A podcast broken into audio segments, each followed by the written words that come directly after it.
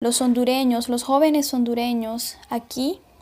vivimos una situación muy complicada, difícil y sobre todo muy peligrosa. El tema de la libertad de expresión es una cosa que no se puede hablar tal cual libremente.